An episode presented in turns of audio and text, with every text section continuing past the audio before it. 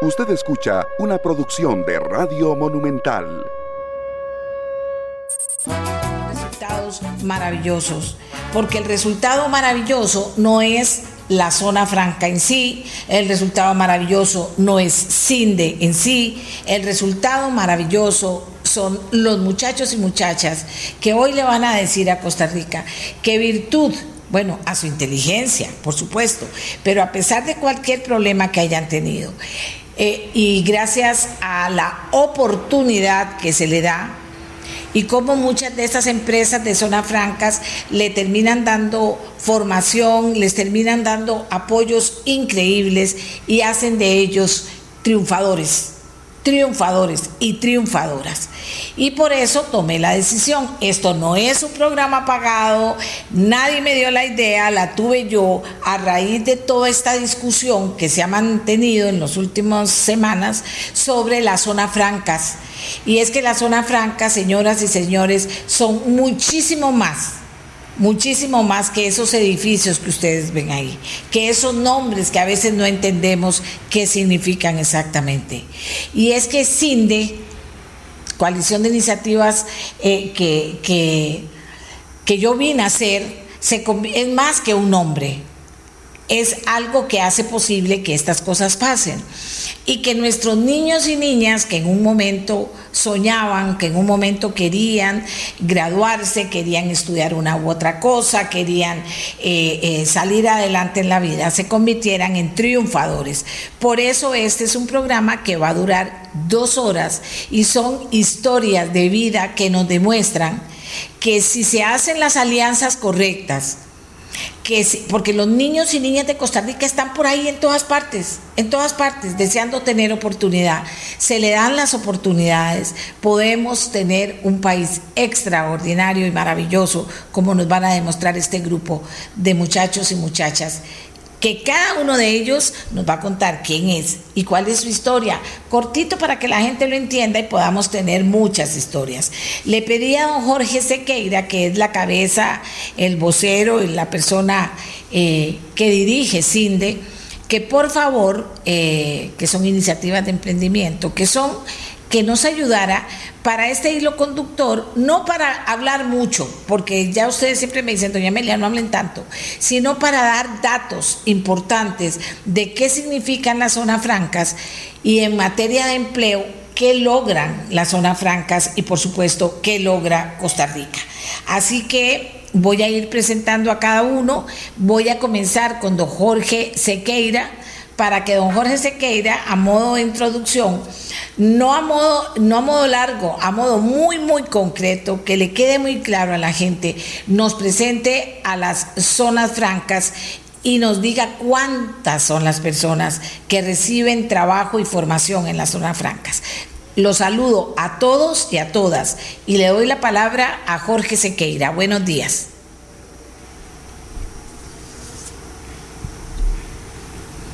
Adelante, don Jorge. Perdón, estaba con el micrófono silenciado. Buenos días, doña Amelia, y a toda su audiencia. Muy agradecido con esta iniciativa suya que me parece maravillosa, porque es realmente mostrar el rostro humano de todas estas cifras que pasamos compartiendo con Costa Rica, pero que a veces la gente tal vez no se identifica, no se relaciona con ellas. ¿Y qué significa eso para, para mí o qué significa eso para el país, verdad? Eh, cuando hablamos de que este año generamos 20 mil nuevos empleos, doña Amelia, 20 mil nuevos empleos en media pandemia, pandemia, que son empleos formales, que pagan cargas, impuestos, etcétera. Bueno, eso nos demuestra que las zonas francas y la presencia de las multinacionales en nuestro país son realmente beneficiosas eh, para Costa Rica, pero además demuestra que hay un potencial enorme si tomamos las decisiones correctas y seguimos capacitando a nuestro talento humano para que las empresas puedan seguir viniendo a, encontrar ese talento humano como el que van a conocer eh, hoy aquí en este programa suyo. Yo nada más quiero, para ser muy breve, doña Amelia, recordar que CINDE, si bien es la promotora de inversión extranjera directa de Costa Rica, nuestro fin no es atraer inversión como un fin en sí mismo, es realmente un medio para lograr contribuir al desarrollo social y económico de Costa Rica y precisamente estas historias que usted va a permitir eh, eh, contar hoy, ¿verdad? son la razón de ser de, nosotros. Todos los que venimos a trabajar así de todos los días, precisamente lo hacemos para, para para estas personas como, como doña Wendy, como doña Débora, que van a contar sus historias hoy, esa es la razón de ser de Cindy, doña. Así que muchas gracias por esta oportunidad y ya, ya podremos compartir algunas cifras adicionales más adelante en el programa.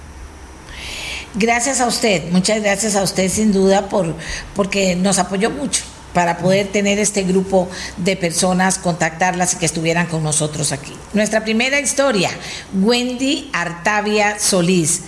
¿Quién es Wendy Artavia y qué ha logrado en la vida? Buenos días. Buenos días, hola, buenos días a todos. Eh, doña Amelia, muchísimas gracias.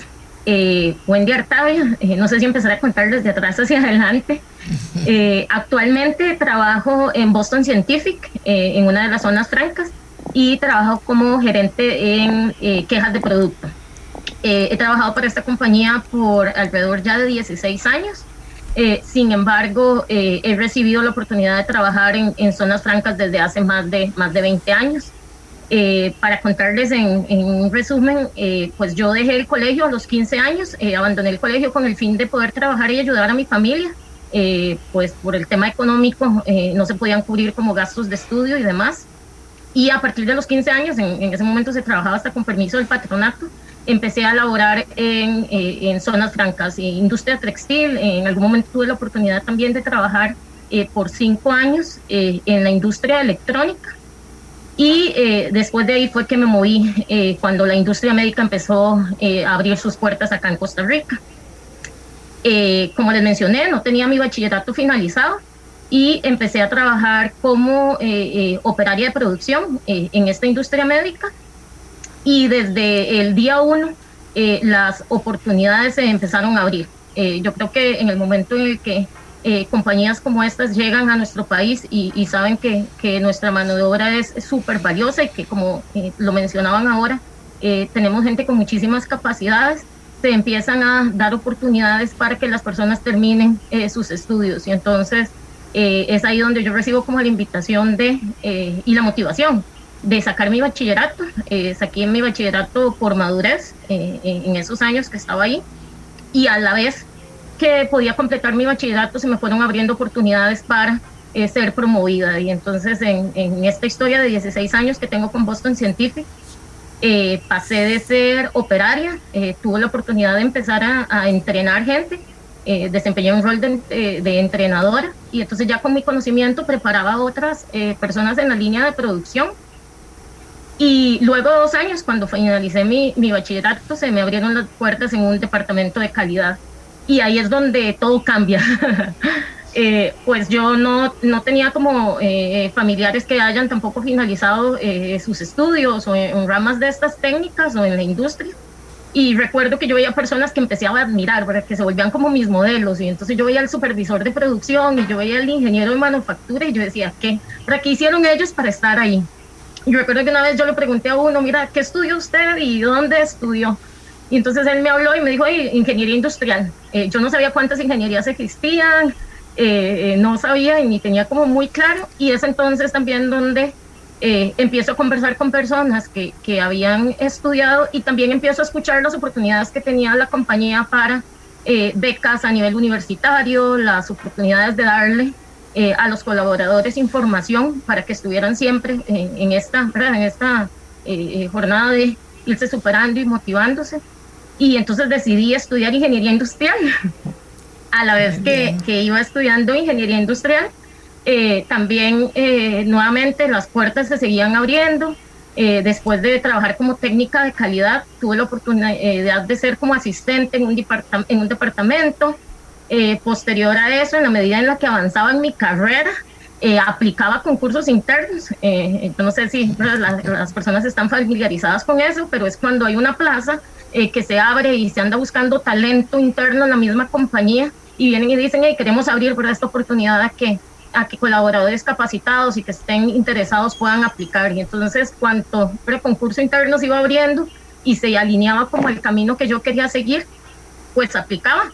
Habían eh, casos en los que tal vez no se me daba y, y eso no fue una eh, desmotivación, sino por el contrario, recibía soporte eh, de, de, la parte de recursos humanos, guiándome, qué era lo que me faltaba, cuáles eran de esas, eh, eh, esas áreas que tenía que fortalecer. Y hasta que llegué y completé mi ingeniería industrial y entonces ahí eh, tuve la oportunidad de ser supervisora eh, en un departamento. Eh, y posterior a eso, pues en paralelo, otra de las cosas que, de que evidentemente me dieron a nivel interno fue el conocimiento del inglés. Recuerdo en una de las entrevistas que me hicieron y me dijeron, hey, ¿qué sabe usted de inglés? Y yo lo único que sabía era yellow eh, porque era un color ahí que, ¿verdad? que había visto. Y entonces también fue como otra realidad, ¿verdad? No ganábamos nada con eh, eh, la carrera o el estudio si en paralelo no se nos daban otro tipo de, de oportunidades. Y, y, la compañía tiene un súper programa. yo creo que hay un enfoque de, de buscar ese balance integral en, en, los colaboradores y entonces hay un programa interno. Empecé con lo básico, con lo elemental, aprendiendo a decir yo me llamo, en inglés y pues al día de hoy, eh, eh, gracias a todas esas oportunidades que les he contado, eh, estoy como, como gerente de un departamento que le da soporte no solamente a, Costa Rica o no solamente le da oportunidades a Costa Rica, sino también a otras áreas en, en los Estados Unidos. Qué historia más hermosa, de verdad, Katia. Eh, Wendy, perdón. Vamos con Katia Morera. Katia Morera de la empresa Ologic. Tu historia, Katia. Buenos días a todos. Eh, primero que todo, doña Amelia, muchas gracias por la invitación. Muchas gracias a don Jorge Sequeira, a Carlos, por todo el, soporte. Eh, bueno, mi nombre es Katia Morera Campos. Yo tengo 34 años. Soy de San Ramón, específicamente de La Paz y en las montañas. Yo siempre digo, vivo como el de Heidi es en las puras montañas de La Paz de San Ramón. Este, fue al principio eh, un poco difícil desde, la educación primaria porque teníamos que caminar varios kilómetros para llegar a, la escuela, aproximadamente unos 40, unos 40 minutos, lo cual era para, para, niños era un poco retador el, proceso. Entonces fue, el inicio fue, fue bastante interesante. Eh, gracias a Dios sacamos este, los estudios primarios súper bien. Luego yo este, estudiamos en el Colegio Técnico Profesional de Piedad del Sur y cuando digo estudiamos es porque tengo una hermana muy, muy digamos, somos de la misma edad, ella, ella es un año mayor que, que mí, entonces siempre estuvimos juntas, se llama Jenny. Entonces Jenny y yo íbamos a, empezamos el colegio, fuimos al Colegio Técnico de, de Piedad del Sur, un, colegio súper chiva porque es este técnico, aprendimos muchas cosas y yo siento que, que realmente me preparó mucho para, para el inicio laboral que, que yo tuve aquí en Ologic que ahorita vamos a llegar a esa parte. Entonces, este, igual mi, mi familia somos cinco, somos cinco hermanos, somos, eh, somos eh, cuatro mujeres y un hombre. Eh, mi papá luchó contra todo y contra todos para mandarnos a estudiar porque realmente él no, no recibió apoyo de, de, la familia. Siempre decían que, que, mandar a estudiar a los hijos, eso era este, gastar, gastar dinero sin, ¿verdad? sin, ningún, sin ninguna retribución. Y mi papá gracias a Dios, mi papá, él es agricultor, pero él siempre em, estuvo motivado que nosotros teníamos que estudiar. Entonces, él siempre nos decía, cuando saquen la escuela, me gustaría que vayan al colegio y empezó a sondear, ¿verdad?, los vecinos, que qué tal, cómo eran los gastos. Y las respuestas que él tuvo fue, fue muy interesante porque la gente decía, no, es muy caro. Y yo les recomiendo que mejor no, no las mande a, al colegio porque tienen que pagar libros que valen 5 mil colones en ese entonces estoy hablando de hace como 20 años, ¿verdad? 5 mil colones era, era un montón, la verdad. Claro. Entonces, papi, bueno, entonces dijo, no, voy a ir con el maestro eh, mío de, la escuela, se llama Javier Cambronero Arguedas. Entonces él dijo, voy a hablar con don Javier. Entonces se fue a hablar con don Javier y don Javier le dijo, no, don Jorge, no se preocupe. Em, si ellas van al colegio, usualmente tienen eh, bibliotecas eh, que pueden pedir los libros, mándelas. Yo sé que, que, pueden buscar una beca de, en ese entonces creo que era CONAVE, no me recuerdo bien. Entonces realmente nos fuimos para el colegio y recibimos mucho apoyo en el Colegio Piedad del Sur. Aprendimos un montón y, y súper agradecidas y yo siempre le doy gracias a don Javier por guiar a papi, ¿verdad? Y, y papi por, por ese esmero y entusiasmo que tenía de mandarnos a estudiar.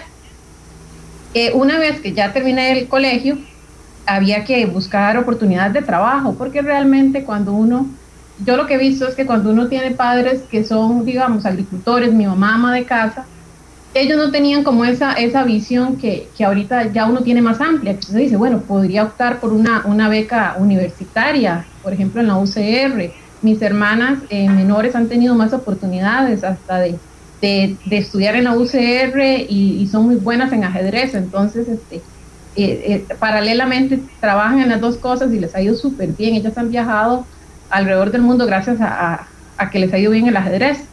Entonces, este, ellas tuvieron más oportunidades porque había más, ya, ya con nosotras este, estudiadas, ya la podíamos guiar. Entonces decíamos, hey, bueno, si quiere opte por, si se puede, usted opte por la UCR y, efectivamente son súper inteligentes. Hazel y Yanori aplicaron y, este, y las dos este, están en la U y ya Yanori es graduada de la UCR. Entonces, este, ya, eh, ya me vine para, ¿verdad? Tenía que buscar trabajo para ayudar a la casa, para pagarme los estudios.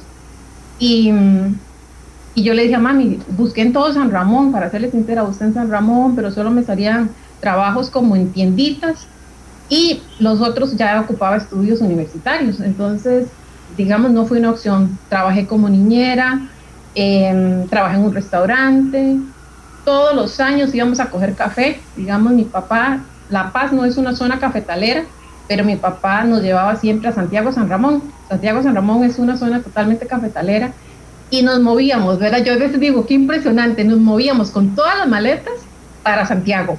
Entonces empezábamos, apenas terminaba el curso lectivo, nos íbamos todos. Entonces muy interesante porque digo yo, cómo este, papi igual, yo siempre digo súper visionario, porque él decía, todos podemos aportar, ¿verdad? Y efectivamente, con las cogidas de café, comprábamos todo el paquete escolar para iniciar las clases. El salpeque, los uniformes, hasta hay veces, nos, eh, porque papi siempre le ha gustado tener una vaca, entonces, hasta algunas veces hasta compramos hasta un ternerillo ahí, ¿verdad? Que nos alcanzaba, pero usábamos, ah, invertíamos la plata lo mejor que pudiéramos. Pero si eran unas trabajadas, ¿verdad? Porque, hey, eh, eh, yo me recuerdo que a las cuatro y media nos levantábamos porque nos íbamos como a las cinco, papi decía, empezamos temprano para que nos rinda. Y a las cinco de la mañana íbamos toda esa manada, porque imagínense, éramos cinco niños, ¿verdad? Y algunos de pequeñitos, porque fuimos desde siempre, o sea, yo esa memoria la tengo desde siempre, alistábamos almuerzos, eh, termos, bueno, algo, una, algo impresionante. Pero vamos a ver, esto siempre, em, siempre fue así y nosotros siempre trabajamos muy duro. Digamos que todo este proceso ha sido de mucho trabajo duro eh, paralelamente, ¿verdad? Como decía Wendy, es algo que es en conjunto. Entonces me recuerdo que papi, papi trabaja en la caña de azúcar. Entonces siempre cuando llegaba el tráiler que decía hay que cargar caña de azúcar íbamos a llenar esos tráilers de caña de azúcar a la hora que fuera, lloviendo, soleado, no importaba las condiciones climáticas, pero ¿verdad? Se, hacía lo que se tenía que hacer. Y mi papá nunca este, hubo ahí diferencia que si éramos niñas, que si no, que si éramos niños, todos íbamos a cargar caña, ¿verdad? Entonces, eso súper bien, siempre hubo, digamos, este, igualdad.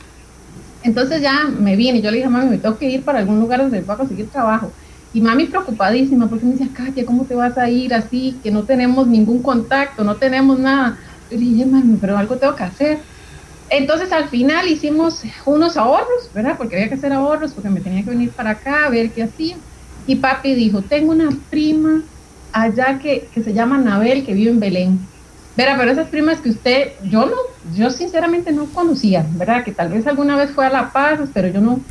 Entonces mis amigos, coordinemos con Anabel. Y efectivamente coordinamos con Anabel.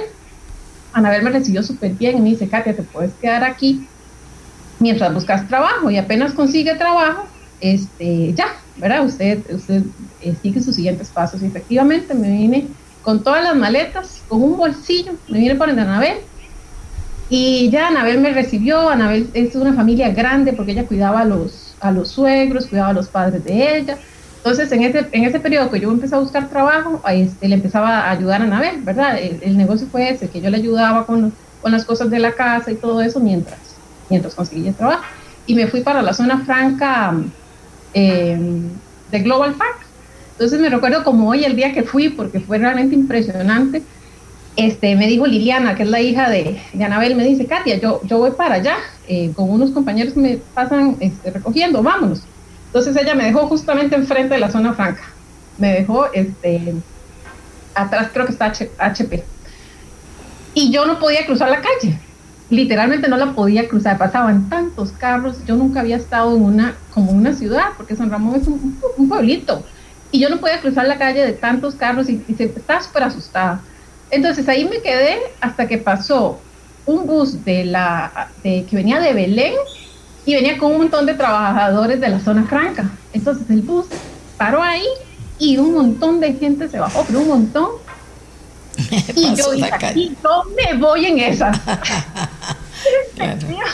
Efectivamente me fui detrás de, todo, de, todo, de todo este grupo y así fue como llegué a la zona franca. ¿Y qué pasó en la zona franca? en la zona franca este, me fui a, a, dejar currículos por todos lados. Me recuerdo que hacía un calor porque eran como las 9, 9, 10, 10, un calor y me fui a dejar currículos todas las, y, y verdad, todos los retos que uno enfrenta cuando uno no es de estas zonas y anda en caminos desconocidos. Yo me recuerdo que llegaba a las, a las, a las empresas tocando como por donde no era la recepción, por otras ventanas, como todas son de vidrio, yo no sé si todos han tenido la oportunidad de las zonas francas, pero son edificios chivísimas que usted no sabe ni por dónde entrar. Y así me pasó a mí. Yo iba y no sabía ni cuál era la entrada, ¿verdad? Pero yo decía, puro la cenicienta. pues pero era, era demasiado, este, ahora me da gracia, pero fue, fue bien difícil, ¿verdad? Era, era, un, era, un, era un reto. Entonces ya llegué, pasé a todas y me recuerdo que llegué, en ese entonces, Ologic era Cytic. Entonces llegué, entregué mis documentos y tras de eso me dijeron, no, ocupamos que también tenga foto. Y yo andaba los currículos sin foto. Entonces me fui a buscar fotos, a, ver una foto de estudio, perdida, ¿verdad? Por todo lado. Y valió la pena, porque a las dos semanas me llamaron de, de Y eh, súper feliz, yo, yo no sabía ni para qué me estaban contratando, yo solo sabía que tenía trabajo. Entonces yo le dije, mami, ya tengo trabajo en mi casa, esa gente estaba feliz, ¿verdad? Porque eso ya había sido el primer logro. Y efectivamente empecé en Saiti como operaria, en, en, una línea de producción. La persona que me entrevistó este, se llama Isabel Guzmán. Todavía trabajamos este, aquí en, en Ologic. Yo tengo 16, eh, un poquito más de 15 años de trabajar acá. Isabel tiene como, no sé, como 17 años de estar aquí, que este, era la supervisora de producción en ese momento. Entonces em, empecé a trabajar súper fuerte, eh, muy retador, porque ya, ya dejé a Anabel, ¿verdad? Y ya me tuve que ir a alquilar. Eh, ya empezar yo a, a, cubrir todas mis necesidades y, y, y, fue muy difícil, podría decirlo, porque yo, mis metas era siempre seguir estudiando. Yo dije, los estudios yo no los puedo dejar. Contra viento y marea yo me mantengo estudiando y ese siempre fue mi, ¿verdad? Mi meta. Entonces, este, eh, trabajando, estudiando, eh, pagaba el alquiler, compraba la comida y cuando podía iba a San Ramón. Cuando podía, porque realmente el dinero no me alcanzaba para tanto. Yo quería, yo realmente quería la duplicación, el milagro de la duplicación del dinero, pero ya era, no, era, no, era, no era posible para el puesto que tenía y todo. Entonces, pero aún así salí adelante. Estuve aproximadamente más de un año y medio como operaria y empezaron en Ologic siempre se ha dado mucha prioridad a lo que es este eh, los concursos internos. Siempre se quiere que la mayor cantidad de personal salga internamente. De hecho, ahorita el 80% de las vacantes se llenan con, con, personal interno. Entonces, eso significa que ya los que estamos adquieren muchas oportunidades de crecer. Y me recuerdo que este, empezaron a salir puestos y yo empecé a aplicar porque, porque cumplía los requisitos. Decían, bachillerato secundaria no pedían, digamos, experiencia, era ya solo el hecho de estar uno en, Ologic, ya tenía experiencia que ellos ocupaban y empecé a aplicar a puestos. Pero eso es que yo, siempre hay uno, uno histórico que me recuerdo que participé, que era de Excel, porque yo había llevado cursos de ofimática en el INA, entonces yo dije, yo voy a aplicar a este, y yo, yo creo que sí. Entonces me voy, me apunto y me llaman, Ay, por Dios, cuando yo llegué al curso, a, las pruebas de Excel, era demasiado complejo, no era todo, lo que yo me imaginé no era.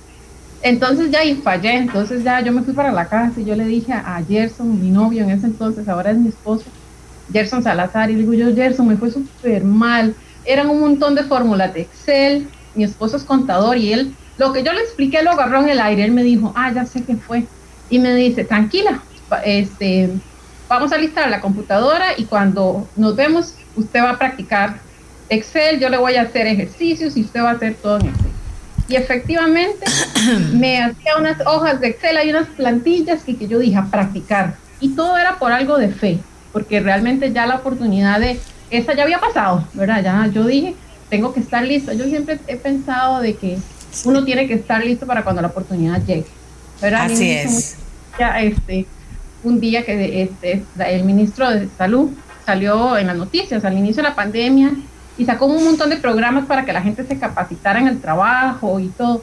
Y en los comentarios de Facebook todos decían, ay no, pero ¿para qué? Este, si no hay trabajo en Costa Rica, ¿para qué capacitarse? Digamos, yo siento que esa visión realmente no ayuda al país.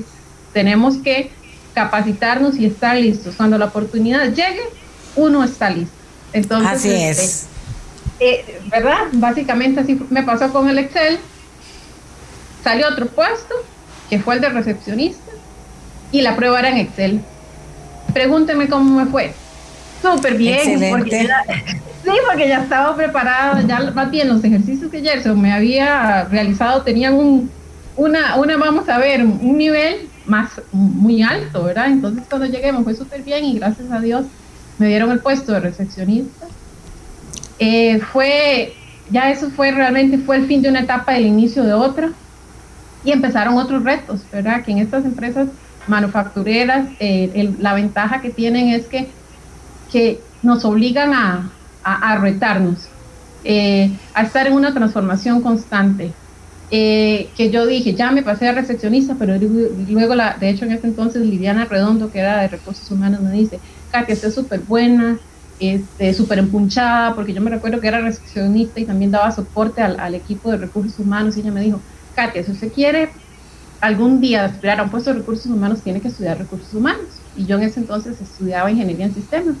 Entonces me, yo dije, ya sí, me tocó poder estudiar recursos humanos. Y efectivamente, Ologic me daba eh, el beneficio de, desarrollo de carrera, me pagaba un porcentaje de mis estudios y me puse a estudiar recursos humanos.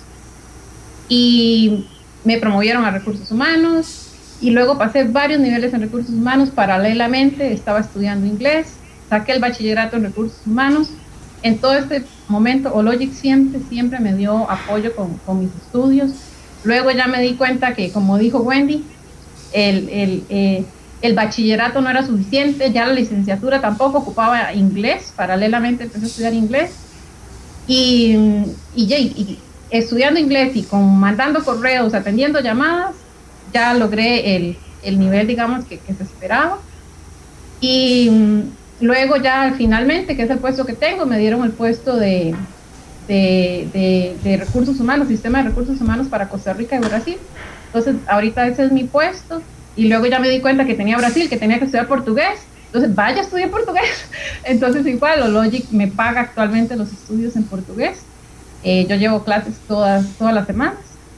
Entonces, vamos a ver, ha sido un camino súper interesante si ustedes me preguntan, ¿ha sido difícil? Sí, he tenido que sacrificarme, sí. Este, soy mamá de dos hijos, Gabrielito y Isaac, ahí los tengo, tenemos que dividir y, acomodarnos, podemos, podemos llegar a, ¿verdad? A, hacerlo, sí, con sacrificios, pero gracias a Dios ha sido eh, súper satisfactorio para mí, eh, ¿verdad? Eh, todo lo que he logrado hasta el momento. No, no, es toda una historia. La felicito, de verdad la felicito eh, por, su, por, el esfuerzo y por la persistencia. Katia, sigue adelante. Lilian Elena Montoya, ella se graduó en el CETAF. ¿Qué es el CETAF, Lilian, y quién es Lilian? Buenos días. Hola, buenos días. Eh, yo soy Lilian, tengo 25 años. Eh, fui estudiante del CETAF en el Parque de la Libertad. El es el Centro de Tecnología y artes visuales. Es, eh, para mí es una universidad porque el nivel de estudios que llevamos está a la altura de cualquier curso universitario. Más bien, siento que no tengo nada que envidiarle de algún, alguna carrera universitaria porque nos dieron todos todas las herramientas para poder desarrollar nuestras carreras y para poder aprender. Es cierto. Este, ah, sí, conozco mucho el, el, nacimiento de todo ese proyecto maravilloso, Adora Sequeira trabajando duro y soñando, que se ha convertido en una hermosísima realidad. Bueno, cuénteme, ¿qué, le, qué estudió y qué ha logrado en la vida? Mm, bueno, yo soy la hija mayor de mi familia. desafortunadamente mi mamá se ha tenido que hacer de, de mí y de mi hermanito. Entonces eh, ha sido un poco difícil estudiar. logré sacar el bachillerato, al igual que Katia, sin libros, sin nada. Yo me quedaba con los libros prestados de la, de la biblioteca y así fue como pasé bachi. Saqué en el colegio, eh, perdón, em, redes. Y me pasó de que cuando yo salí del colegio dije, ahora sí voy a buscar trabajo en redes y no fue así. En muchos de los lugares me dijeron, no buscamos un nombre para eso. Yo decía, pero, pero tengo los mismos estudios. Sí, pero no cumple con los requisitos. Entonces, em, eh, seguí estudiando llegué a Global Park. se llama Spira la empresa, ahora es de Pfizer. Y ahí fue donde empecé a agarrar este, mis, mis ahorros para, para pagarme una carrera desafortunadamente la tuve que abandonar porque em, me dio un coma diabético. Entonces, para mí fue así como un boom. Eh, debido a eso, me habían detectado otro montón de, enfermedades. Entonces, yo decía, no, no voy a poder trabajar todavía. Me tomé un año sabático y volví a trabajar. Cuando ya estaba en esos de que agarrando la confianza para volver a trabajar, resultó que estaba embarazada. Y eh, fue así como que muy difícil porque se, siempre estaba la idea de que, ay, se acabaron los estudios una vez que hay bebé. Y no fue así. Mi mamá me apoyó, mi familia me apoyó y todo ha sido como, como que, bueno, después de que nació bebé, este, yo no sabía si estudiar o trabajar porque ahora las, las prioridades habían cambiado. Entonces yo dije, voy a, voy a buscar trabajo porque había que hacerse cargo de bebé. Y llegó este, una amiga, el sol de mi vida se llama Kimberly. Ella recién se había graduado y me dijo, ¿por qué no aplicas a la beca del CETAF? Yo le decía, no, Kim, va a ser difícil este, no me la van a dar. Y ella me motivó tanto que me dijo, no, no ponga excusas. Entonces hicimos un trato. Yo le dije, voy a aplicar a todos los trabajos que me encuentre y voy a aplicar a la beca del CETAF. A lo primero que me llamen. Resultaron de ningún trabajo. Y me llamaron del CETAF, me hicieron la entrevista, y a mí siempre me ha gustado la programación, lo que es la informática. Y cuando pasé la entrevista, yo les dije, yo amo todo esto. Y me dijeron, bueno, tal vez la tomamos en cuenta. Pasaron tres, cuatro, creo que hasta cinco semanas y yo dije, no, ya no me tomaron en cuenta. Yo seguí con la esperanza de que yo iba a trabajar porque estaba motivada más que nada por, por Diego, mi hijo. Y este, la primera llamada que recibí fue, hola Lilian, te hablamos del CITRAF. ¿Ya aplicaste para la beca? Y yo así como, no, ¿qué tengo que hacer? Y me ayudaron, me guiaron. Y después de eso, vino la parte difícil, que es empezar a estudiar. Busqué en todos los medios algún tipo de, de guardería y logré dar con la Fundación Roble Alto. Entonces, todas las mañanas era alistarme, alistar a Diego, ir a dejar a Diego, irme a clases, estudiar, dar lo mejor que podía, devolverme por Diego y volver juntos a casa para buscar a, a prepararnos para el día siguiente. Todos los días era así, hasta incluso ya los finales. Hubo momentos en los que me tuve que llevar a Diego a clases y todo el mundo así como, ay, qué lindo su bebé. Y yo así como, espero que no llore. pero nunca me pusieron peros. Diego era, siempre fue súper bienvenido en el CETAF si yo tenía que estudiar o hacer alguna tarea, incluso mis compañeros me decían, dame una bola, dame a Diego, nos vamos a jugar, usted siga terminando lo que está haciendo. Y yo estoy más que agradecida con el Parque La Libertad por, porque no solo es un área para las familias, también para los, las personas que, que realmente quieren salir adelante. Y fue algo súper, ha sido como que lo mejor que me ha pasado porque ahí nos dieron la oportunidad de estudiar inglés. Yo ya sabía un poco, pero no me sentía preparada para hablarlo. Ahí más que nada nos centramos en, en perfeccionar todo eso. Y em, como una semana antes de graduarnos, me contactó Accenture de que el CETAF me había recomendado para un puesto de trabajo eh, debido a situaciones internas, la cuenta no empezaba sino hasta marzo. Entonces nuevamente yo decía, no, ya no me llamaron de Accenture. Pero seguía la fe. Y el 2 de marzo empecé a trabajar en Accenture. Ajá. Oficialmente. ¿Y, ¿Y qué trabajo te dieron? Yo soy diseñadora de páginas web. Actualmente estoy haciendo email marketing y trabajando con bases de datos. Qué belleza, de verdad, y, vean cómo las historias eh, se van trenzando de manera tal que se puede ir viendo reflejada cada vez más personas. Hablan del Parque de la Libertad, yo no sé si usted lo conoce.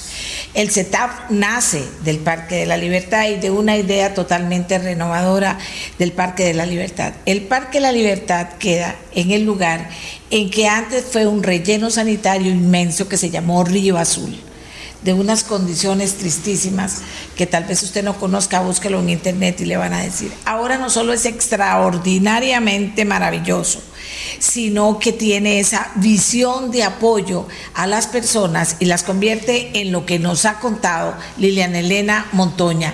Qué maravilla. Y alguien más del Parque de la Libertad, Steven Josué Segura Ballestero. Steven. Hola. Hola, hola. ¿Todo bien? Todo bien, mi amor. Cuéntenos. Sí, como, como vos comentabas, yo también salí del setup del Parque Libertad. Eh, fue, fue bastante difícil, sí. Eh, bueno, mi sueño desde, desde pequeño fue estudiar algo que tuviera que ver con arte, algo que tuviera que ver con, con, no sé, con hacer dibujitos, algo así. Siempre me ha gustado la parte artística, estar dibujando, ah. estar imaginando cosas. Entonces, em, siempre tuve eso en mi mente en el periodo de, del colegio fue algo difícil porque a los 12 años perdí a mi papá y nosotros en, en mi familia somos siete hermanos y mi mamá ahora en este momento. Entonces mi mamá fue prácticamente la, la, la, que dio la lucha, digamos, para que, para que yo pudiera sacar el, el, colegio. Eh, gracias a Dios pude sacar el, el bachillerato y y después de esto ya me entra en mi mente lo que todo joven le entra después de salir del colegio o incluso antes, que es que voy a estudiar. Em, investigando en la parte artística en varias eh, universidades, me encuentro eh, lo que es animación. entonces me enamoro de la carrera, me enamoro de lo que se hace, me enamoro de, de ver que sus dibujos pueden agarrar vida y pueden moverse, em, mm. incluso llevarlo más allá, que es en la parte 3D. Entonces me puedo investigar en algunas universidades y veo lo, o sea, la dificultad que es, porque eran bastante caras. El poder pagar una carrera que llevara en las universidades, en las universidades que, que, mm, que dan esta carrera era bastante difícil para nosotros en, mi familia. Entonces me entra esa, esa iniciativa de querer trabajar, ¿verdad? Entonces empiezo a hacer las vueltas para ver qué podía trabajar y que me diera tiempo también para poder y también los recursos, ¿verdad? Para poder pagarme la carrera. Pero llega mi hermano mayor eh, y me comenta el CETAF. A pesar de que yo vivo acá en Río Azul, eh, no sabía, la verdad no conocía mucho de lo que era el Parque Libertad, no sabía lo que daban, no sabía de la existencia del, del CETAF, pero mi hermano me lo comenta. Entonces me dice que está la oportunidad porque ahí dan animación 3D. Entonces me enamoro de eso, eh, programan una reunión para que todas las personas que querían entrar al CETAF eh, pudieran ver de qué se trataba cada una de las carreras que ofrecía el CETAF, cuáles eran los beneficios. Y llego a esta reunión en el 2018 y me explota la cabeza, porque eran, o sea, los trabajos de antiguas generaciones, yo decía como eso en verdad puede hacerlo, se puede hacer aquí y se puede hacer aquí en Costa Rica. Entonces me explota la cabeza, me llena de emoción, ¿verdad? La ilusión a tope, pero empiezan a hablar de los precios y ya es donde empiezo como a bajonearme un poco, pero siempre poniendo todo manos de Dios, ¿verdad? Siempre teniéndolo de primero. Em, empiezan a hablar de las becas en esta reunión. Entonces eso era lo que yo quería optar. Em, gracias a Dios y, al, a la parte técnica del CETAF, a doña Laura Pacheco y a todas las personas em, que nos guiaron para poder llenar estos, estos formularios y todo, para hacer las vueltas para poder adquirir esta beca, entro al CETAF a estudiar eh, con la beca incluida, que es la beca de Empleate de Limas.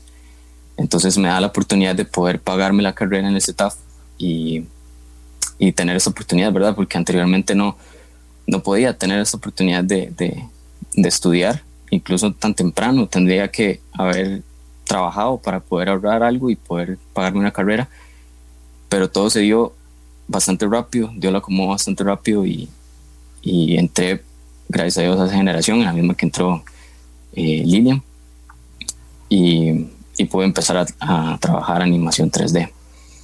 Em, llevo todo el proceso, eh, nos dan el plus también de poder estudiar inglés, que es una parte súper importante. Ahora, eh, yo tenía un poco de inglés, pero no era lo suficiente. Pero esto, gracias a esto, lo reforzó muchísimo más y, y, se podía ver que, o sea, con el pasar del tiempo podíamos ver el crecimiento. Yo siempre digo a las personas que para mí existe un antes y un después del CETAF, porque realmente yo me veía así. En el momento antes de al CETAF, mis conocimientos eran nulos en la tecnología, en lo que es lo digital. Y después de entrar al CETAF, su mentalidad cambia, todas las cosas que a uno le enseñan eh, como a uno lo forman para poder llegar a un empleo, que todo es básicamente estructurado de cómo es el empleo afuera para que nosotros podamos tener esa, esa experiencia. Entonces, la mentalidad cambia totalmente. La gente es super tuanis, eso es como una familia realmente y, y gracias al CETAF eh, envían eh, mi demo reel o mi, mi video de los diferentes trabajos a, a esta empresa Accenture también eh, y me llaman para la entrevista. Fue una alegría, ¿eh? porque realmente eh, siempre, mi, mi, sueño fue, de, las empresas de acá en Costa Rica, mi sueño siempre fue como trabajar en, en Maquivision, que Maquivision es parte de Accenture, entonces es ahí donde entré. pero lo veía súper lejos, ¿verdad? Porque Maquivision es, no sé, para mí era top, entonces era súper complicado, pero yo iba a lo que Dios tuviera, ¿verdad? Entonces eh, me llaman de Accenture, me llaman a la entrevista, yo era súper nervioso, eh, fui hasta vestido súper formal y todo para, para la entrevista. Y, igual que Lilian, me dejan como en on hold, como en espera. Entonces ahí como que también otra vez, como que madre. Eh, y quién sabe si me van a contratar o no. Eh, después del tiempo, en marzo también, me vuelven a llamar de que pasé al segundo paso de la, de la entrevista. Eh, di gracias a Dios, ¿verdad? Eh, pude entrar. Me hicieron los, los diferentes eh, procesos que, que, faltaban para poder ya ser parte. Y bueno, la, vez que me llamaron yo no sabía si, si llorar o qué, porque, bueno, no podía llorar porque estaba en una parada de autobús, pero, pero fue súper, súper emocionante, sí. Em, hoy en día trabajo en la parte de, de 3D en Maquivision, que es parte de Accenture. Hace ya nueve meses prácticamente, sí, ya empecé y estamos ahí dándole duro y, disfrutando y aprendiendo muchísimo aún más. Y mi agradecimiento siempre va a ser con el CETAF y el Parque de Libertad por la oportunidad, porque verdaderamente no lo hubiese tenido. ¿Cuántos años tenés? ¿Cuántos años tenés? Yo en este momento tengo 21 años. Contame una cosa, ¿y la mamá y aquel montón de hermanos qué dijeron? Ah, ellos estaban súper felices. De hecho, les agradezco demasiado a ellos porque ellos fueron los que me apoyaron. O sea, para yo poder entrar a ese TAF debía tener algunos conocimientos que era ilustrador y Photoshop, pero yo no los tenía. Eh, y mis hermanos, mi, hermana mayor, en realidad, se, o sea, fueron los que me ayudaron a poder llevar esos cursos antes de poder entrar al CETAF.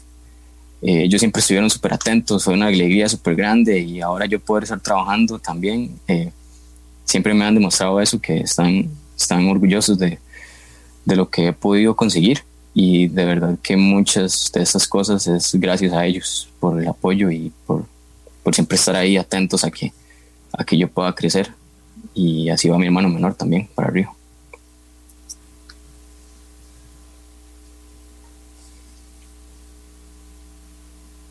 Estamos presentando un programa en el que las palabras sobran. Cada testimonio habla por sí solo y va aportando a una gran historia de que sí se pueden hacer las cosas. Me va a quedar corto el programa, pero vamos a hacer una pausa y regresamos con más historias y con más números y decirles Costa Rica que se puede soñar. Dona María Sequeira, cuando empezaba a soñar, llegaba donde yo trabajaba, pero hace muchos años, y me hablaba de eso y me decía, va a ver que lo vamos a lograr, que lo vamos a lograr. Y mucha gente cuando sacaba yo a ella hablando y todo decía que va, eso no se va a poder, y menos ahí. Y véanlo ustedes. Vean la persistencia, la inteligencia, la visión de las cosas. Sí se puede, Costa Rica, sí se puede. Hacemos la pausa y ya volvemos. Jorge Sequeira, que es pues la cabeza de CINDE, Iniciativas para el Desarrollo aquí en Costa Rica, que también viene a ser y que ha crecido extraordinaria y maravillosamente, eh, tiene que sentirse muy orgulloso, Jorge, de formar parte de esta historia de triunfo en que están las zonas francas, que están nuestros muchachos, que está el CETAF, que está ese sí se puede cuando se logran estructurar cosas eh, y que se terminan ligando tanto, se vuelven tan súper efectivas. Y en esto hay números que recordar a cada rato, Jorge.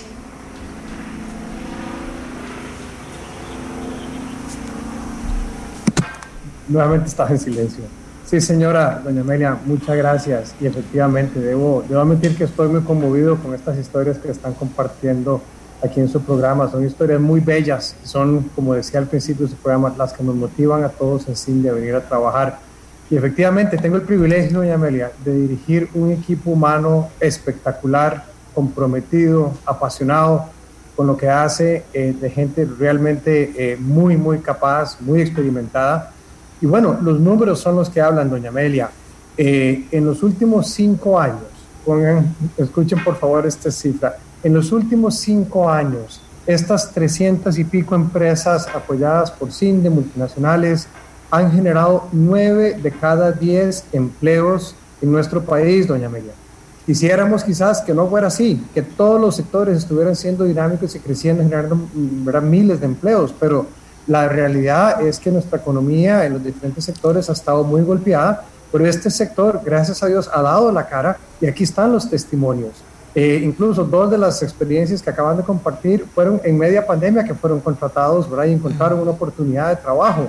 Eh, entonces, es decir, nueve de cada diez, esa es la cifra de la Caja Costarricense del Seguro Social, doña Amelia, es empleo formal ¿verdad? del que necesitamos en nuestro país, que paga impuestos, que paga caja, estas empresas aportaron, doña Amelia, 600 millones de dólares a la caja el año pasado. ¿Qué sería hoy de la caja y la atención al COVID sin esos 600 millones de dólares? O, por ejemplo, acabamos de escuchar testimonios también de la importancia de Lina, cómo ayudó por lo menos a una de las personas que dio su testimonio a prepararse, ¿verdad?, para lo que tiene hoy en día. Bueno, estas empresas aportaron casi 40 millones de dólares a Lina al, año pasado, doña Amelia. Entonces, no quiero llenarla de cifras porque tengo muchísimas, pero estas son solo algunas de lo que es la importancia de esta presencia de empresas multinacionales en nuestro país y por qué tenemos que seguir apoyando e impulsando a estas empresas y a este sector en general. Gracias, Jorge. Vamos a seguir con las historias, porque entre esos números que son apabullantes de verdad y estas historias que son absolutamente enriquecedoras para todos nosotros, eh, vamos a ganar mucho al final del programa.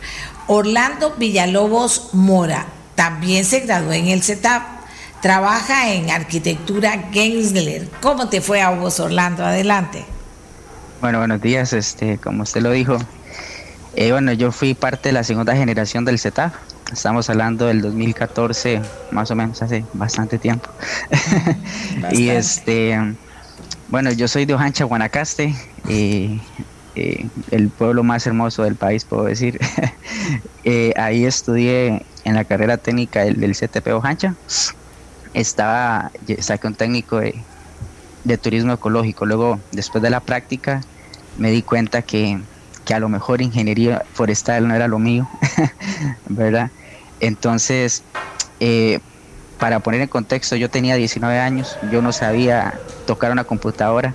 Para aquellos que utilizan un poco eh, la parte visual, yo sabía usar YouTube y sabía usar Windows Movie Maker, para que ustedes tengan una idea. Y yo me sentía un profesional, yo era el que hacía los videos eh, de la generación del colegio, ¿verdad? Y siempre amé, desde pequeño, eh, las películas. Yo siempre decía, yo quiero llegar a hacer películas, hacer efectos especiales, como, ¿verdad? Como todo ese tipo de cosas. Eh, yo viví enamorado, ¿verdad? Entonces, este, claro, acá en, en, Ojancha, en Guanacaste no hay como, no se dan las oportunidades necesarias para poder estudiar ese tipo de carreras. Entonces, este, hablando con, mi familia, mi mamá ya cuando salí de, del, del, digamos, del colegio, saca bachillerato, llegué y me dice, ¿qué quiere estudiar? Yo le voy a ayudar. Lo más cercano que yo conocía o sabía era un primo mío que, que vivía en San José, este, que él estudia diseño publicitario. Eso era lo más cercano a efectos especiales que yo podía este, pensar, estudiar. Entonces este, me vine para, para San José entonces ahí empecé a estudiar eh, diseño publicitario, pero yo no conocía mucho San José, entonces yo recuerdo que, llegó mi tío, muy amable, ¿verdad? Llegó, me, enseñó el recorrido de Calle Fallas a, ¿cómo se llama?, a, la Universidad de Ciencias y el Arte. Me, me, bajaba en Barrio Luján y ahí caminaba 300 metros directo, ¿verdad? O sea, no, ni izquierda, derecha, directo. Entonces, este, yo siempre llegaba temprano. Este, ojo, tenía ya 20 años, porque salió un técnico, este, y yo no sabía usar mucho computadora, yo no sabía usar Photoshop, no sabía usar absolutamente nada. Y no tenía una computadora que tuviera el rendimiento necesario para estos programas.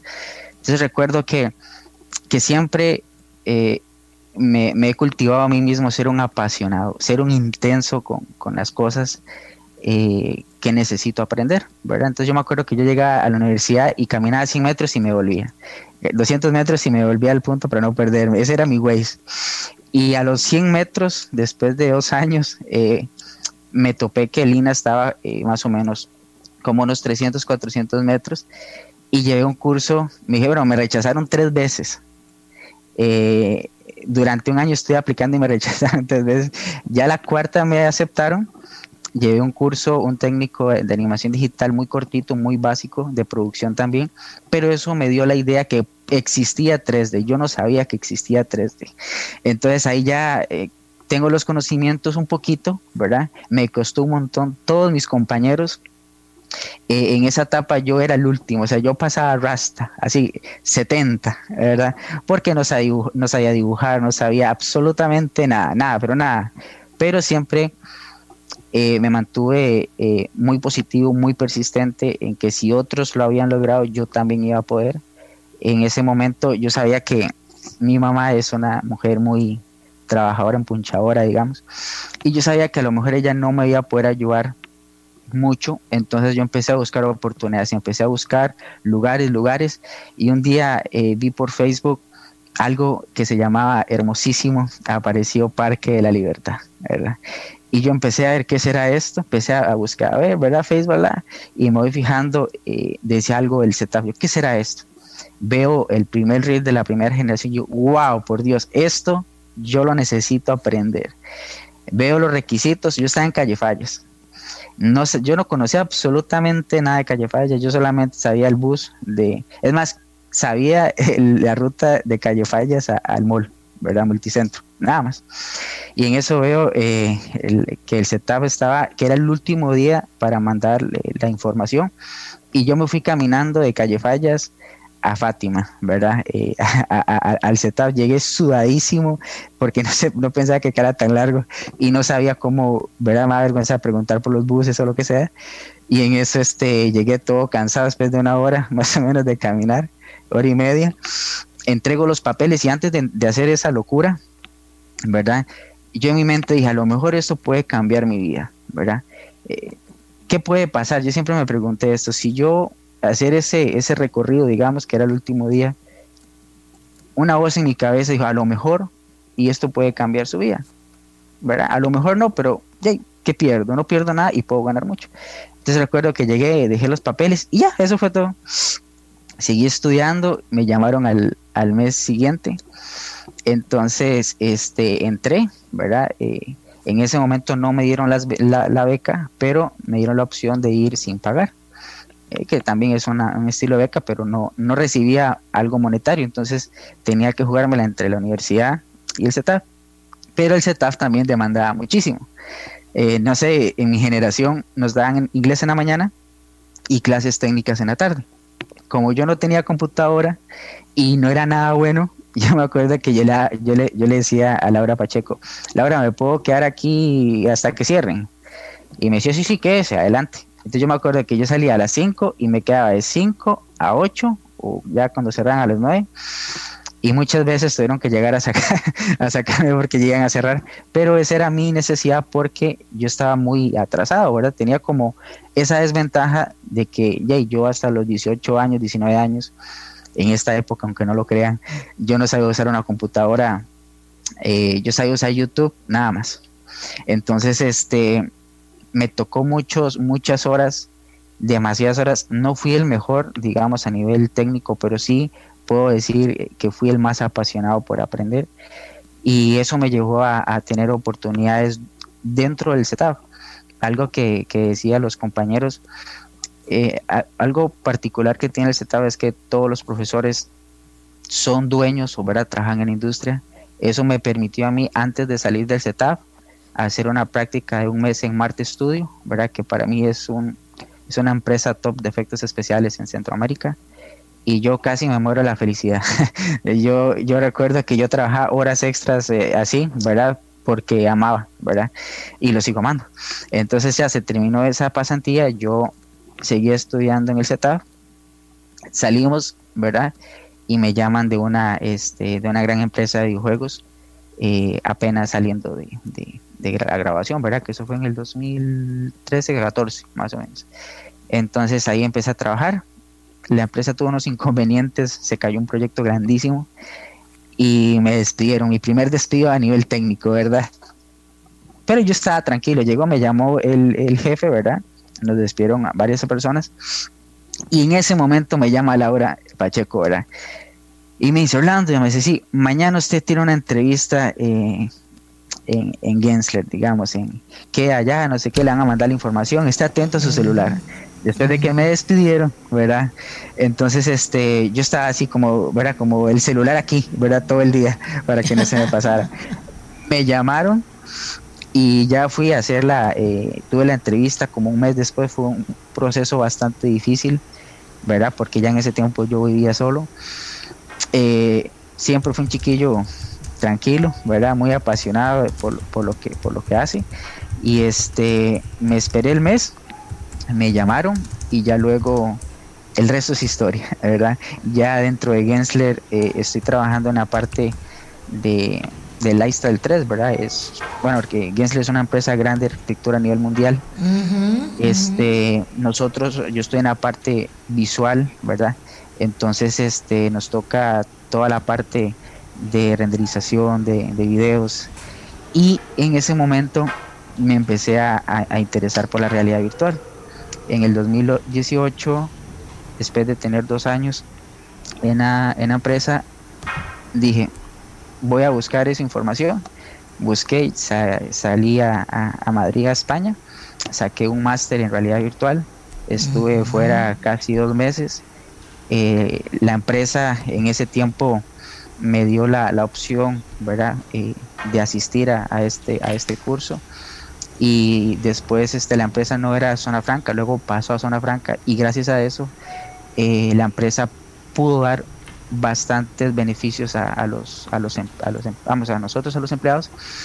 Eh, entonces este gracias a eso fui allá estuve un mes igual intenso entraba a la una estaba a las 11 estudiando y, y me iba a conocer España en la noche en la madrugada. Y la verdad fue una experiencia que yo nunca pensé vivir. Digamos, yo cuando eh, estaba ahí, en cuando la primera vez que estuve en Gensler, que es un edificio precioso ahí en Torre Lexus, en Avenida Escazú, yo jamás imaginé, jamás imaginé eh, de, estar aquí, digamos, obviamente todo tiene su belleza, ¿no? Mm. Pero ya yo acá en el colegio este, hacíamos hortalizas, trabajábamos con tierra.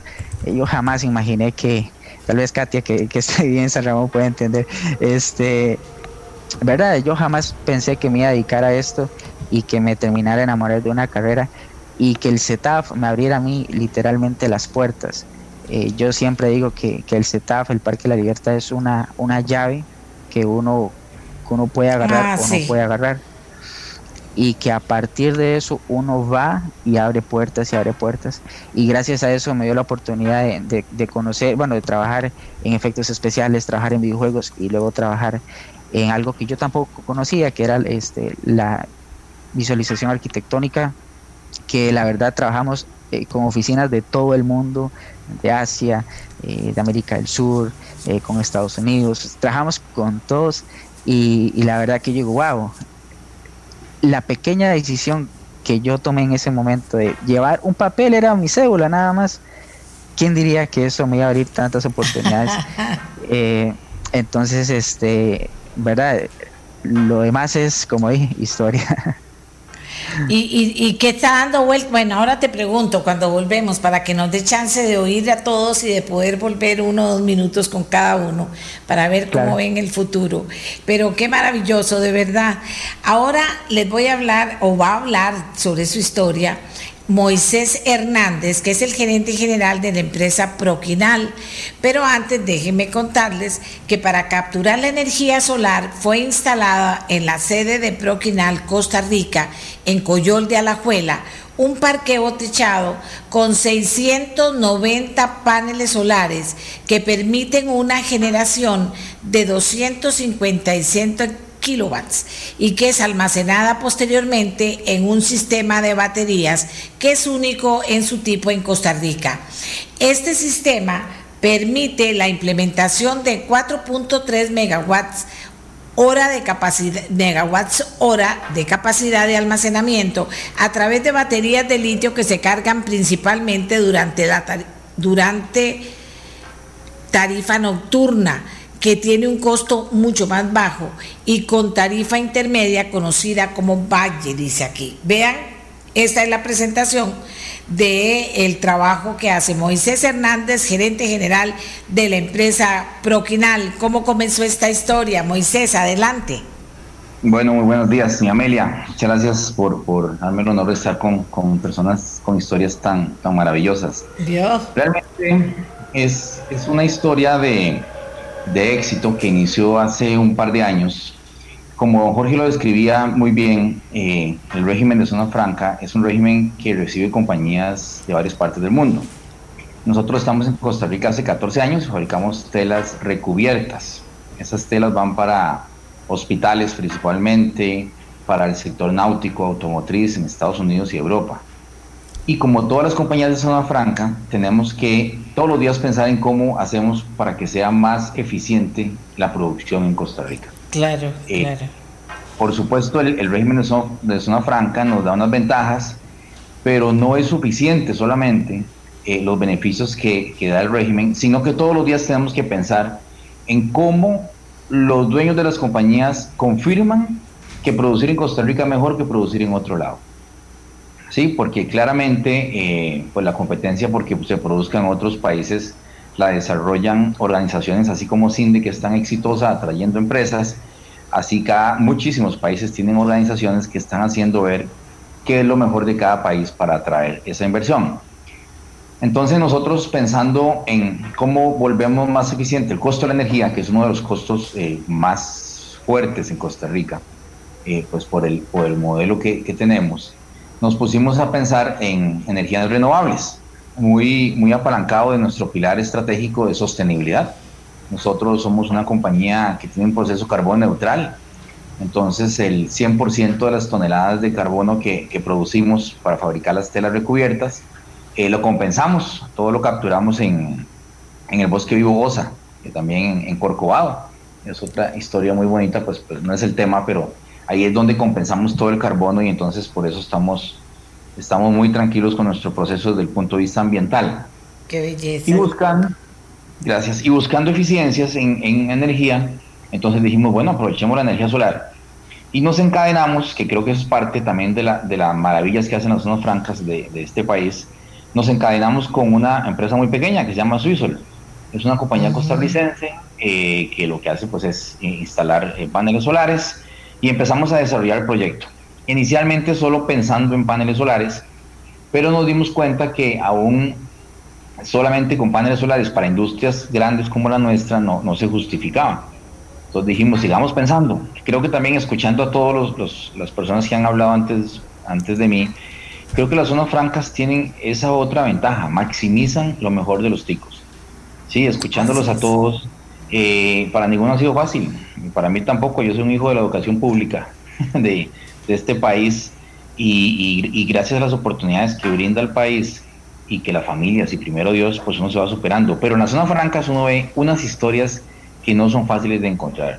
Entonces nos pusimos a investigar y en, entendimos que el almacenamiento en baterías industriales es lo que está en este momento en auge.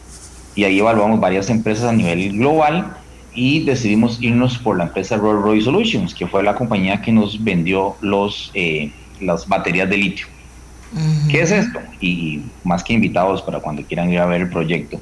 Esto es, eh, imaginemos dos contenedores de 40 pies con todo un sistema electrónico y con baterías en su interior. ¿Y qué es lo que hacemos? ¿Cómo funciona este sistema? Bueno, en las noches, cuando en el país las represas están llenas de agua e incluso en algunas represas, nos decía el director de energía del MINA en la inauguración, dejamos que el agua salga sin generar energía, pues Proquinal está cargando sus baterías. ¿sí? En, en esas claro. horas nocturnas, que en lugar que se desperdicie ese recurso ambiental, estamos cargando esas baterías. ¿Cuándo las descargamos? Cuando el país necesita más energía, que es la hora eh, de 10 de la mañana a 12 y 30, la hora pico.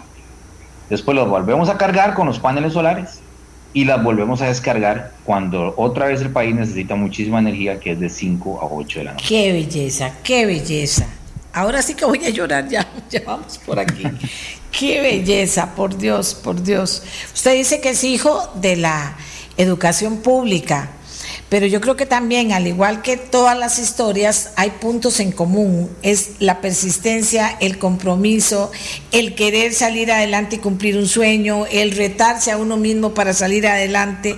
O sea, es, es maravilloso y como usted dice, ¿cuál será el secreto de las zonas francas que lo logra? en historias tan diferentes, pero con qué tipo de filosofía o de didáctica o de conciencia o de interés, no importa, eh, eh, puede ir logrando tejer esta cantidad impresionante. Y son miles las historias, no son ocho como pudimos presentar o como podemos presentar aquí, don Moisés. Sí, sí, señora, es, muy importante lo que usted, lo que usted está diciendo, porque, insisto, en las zonas francas, la dinámica que genera las zonas francas eh, se aprovecha absolutamente todo. Miren, no, no es el tema, pero nosotros generamos residuos de telas de vinil pequeñitos, que eso, eh, poniéndolos en un relleno sanitario, ya estaríamos cumpliendo con la legislación ambiental. Pero no, eso también genera muchísimos empleos para proyectos como el proyecto Surí en Pavas, que mientras las hijas de las señoras jefas de hogar están estudiando, ellas están trabajando con pedacitos de vinil, convirtiéndolo en negocio. Eh, a, alrededor de la zona franca se genera una dinámica muy, muy interesante. ¿Y por qué se dan este tipo de proyectos en Costa Rica, como el de energía? Para volver al punto que... Pues, uh -huh. que de que partimos. Claro, sí, señora. Finalmente es por la confianza, ¿sí? Porque al igual Oiga. nosotros tenemos con fábrica en otros países, pero la confianza de que el país genera a los accionistas para decidir invertir en un país solamente la da nuestra estabilidad eh, democrática y jurídica. Eh, por eso sí quiero referirme 10 segundos a eso, porque en la medida en que nosotros como país empecemos a dar señales de que pueden haber cambios en esa seguridad jurídica, eso se va quebrando y eso no lo podemos permitir. Porque las compañías cada vez, enamorarlos de Costa Rica, eso lo hace el país apenas se bajan del avión, ¿sí? El resto nos toca hacerlo nosotros dando seguridad jurídica, dando tranquilidad de producción para que se vean en el largo plazo en el país. Entonces creo que en, en, eso no podemos dar ninguna seña inequívoca y tenemos que seguir fortaleciendo esa posición.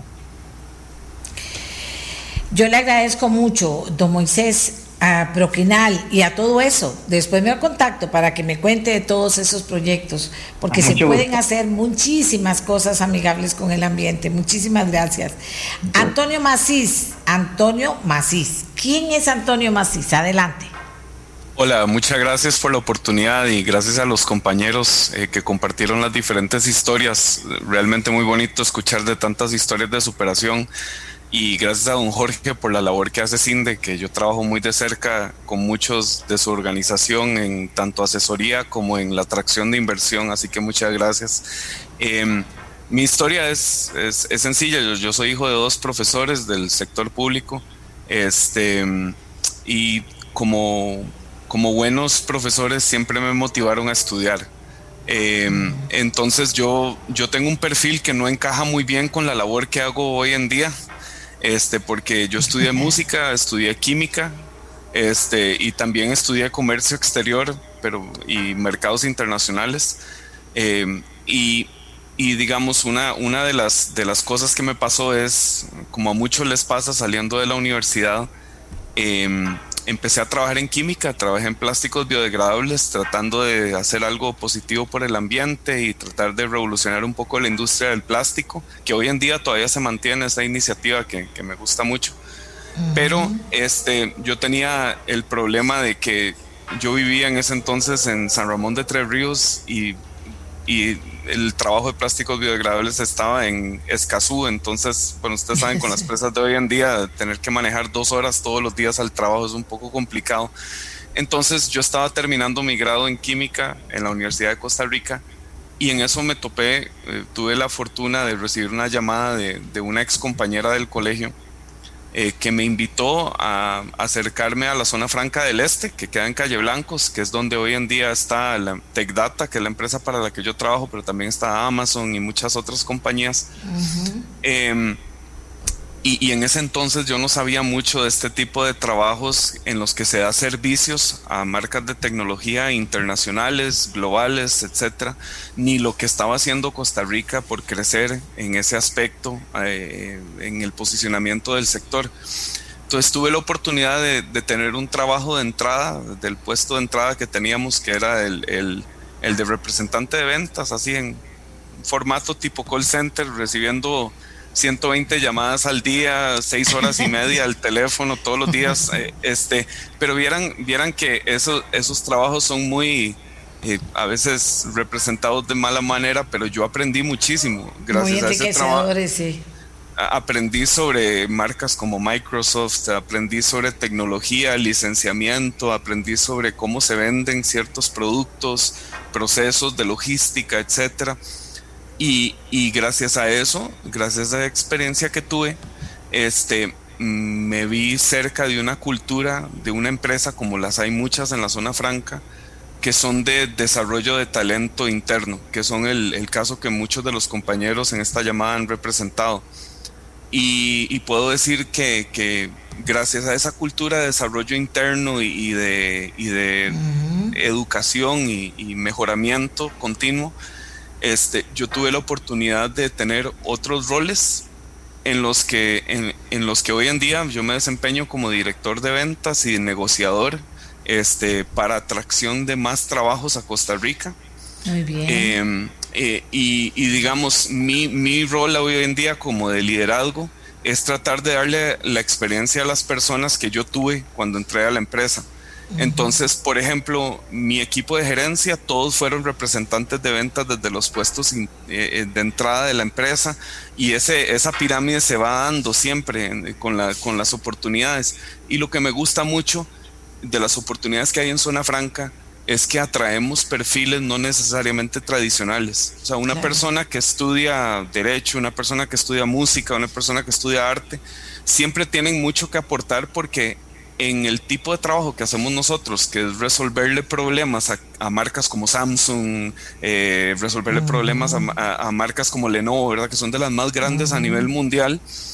Este, la, lo bonito de eso es que se requiere mucha creatividad y eso no hay un solo título que define eso. Que te lo Eh, eh, y, eso es lo bonito, digamos, alguien como a mí que me dieron una oportunidad, que soy músico y químico, también le hemos dado oportunidad a muchas personas con diversos perfiles, diversos procederes, backgrounds, etcétera. Entonces, y hoy en día, cuando yo entré a la empresa éramos apenas 100 personas y hoy en día somos 400. y, y, además de eso, tenemos una presencia en Polonia. O sea, nuestra organización ha desarrollado una extensión de lo que hacemos y hoy en día estamos creciendo una operación en Polonia que tengo responsabilidad ya también. Entonces, a mí lo que me encanta es la, la experiencia que yo he tenido de trabajar en Zona Franca, es una de mejora continua de transformación, movimiento acelerado, pero que atrae muchos perfiles diversos con, muchos talentos diferentes. Y entonces eso hace que las soluciones que produzcamos desde Costa Rica le sean muy atractivas a, empresas mundiales. De hecho, con la organización de Don Jorge, este, muchas veces nosotros participamos en paneles asesorando a empresas que quieren invertir en Costa Rica entonces a veces nos invitan a que les digamos sobre mejores prácticas, por qué Costa Rica es un buen lugar para invertir. Entonces entre las mismas empresas nos ayudamos a generar más empleo y eso es parte de lo que don Jorge estaba hablando del crecimiento exponencial que hemos vivido en los últimos años. Entonces eh, yo estoy muy agradecido eh, de la oportunidad de trabajar en Zona Franca muy agradecido con TechData por todo lo que ha representado. Tengo el privilegio de trabajar con Débora, que no ha contado su historia todavía, pero ella es, ella es de nuestras genias que, que, trabaja dentro de la empresa y ella tiene ese mismo, esa, esa misma cultura de mejora continua. Así que eso es algo que sí quería tomar la oportunidad de destacar. Muchas gracias, muchas gracias Antonio. Efectivamente, nuestra siguiente historia es la de una analista de negocios, Débora Castro. Débora, ¿cómo comienza esta historia? Contanos. Bueno, este, muchas gracias por la oportunidad y estoy muy contenta de estar acá y tener la oportunidad de escuchar todas las historias, eso a uno lo motiva y no solo lo motiva a uno, también poderlas compartir con personas que tal vez están al lado de uno buscando la misma oportunidad, eh, pero no tienen esa visión. Eh, yo, mi historia también, cuando yo estaba pequeña, eh, mi mamá y toda mi familia desde campo son de Ciudad Neily. Este, mi mamá también no pudo terminar los estudios. ella se vino para San José con mi hermana y mi hermana sí nació allá, yo sí nací en, en San José pero mi mamá empezó a trabajar en fábricas, tenía dos trabajos y ella eh, siempre era la que nos decía que el estudio era lo importante. Ella terminó su bachillerato por madurez y ahorita es eh, supervisora eh, en una empresa que se llama Davines de productos de belleza, pero ella siempre ha sido la que me ha, la que me ha motivado para seguir adelante a mí y a mi hermana. Cuando yo estaba en el colegio, ella me buscó una beca en un colegio privado, en el colegio seminario, eh, jugando básquetbol. A mí me gustaba jugar básquetbol. Lo, lo, que me pasó fue que cuando ya iba para noveno perdí la beca porque ya el colegio ya no estaba eh, dando más becas eh, de estudio y es un colegio muy caro. Entonces yo tomé la decisión de buscar educación pública, pero técnica. Entonces me metí al Colegio Técnico de San Sebastián yo quería, me encanta la ciencia, me encanta la tecnología, quería estudiar una carrera en donde normalmente no se desempeñan mujeres, yo quería una ingeniería, em, pero eh, me metían como la idea y mi mamá me metía la idea de que buscara algo de inglés y que, cuando, que eso me iba a dar más oportunidades y que cuando yo ya saliera em, me iba a meter a trabajar y así me podía pagar una carrera.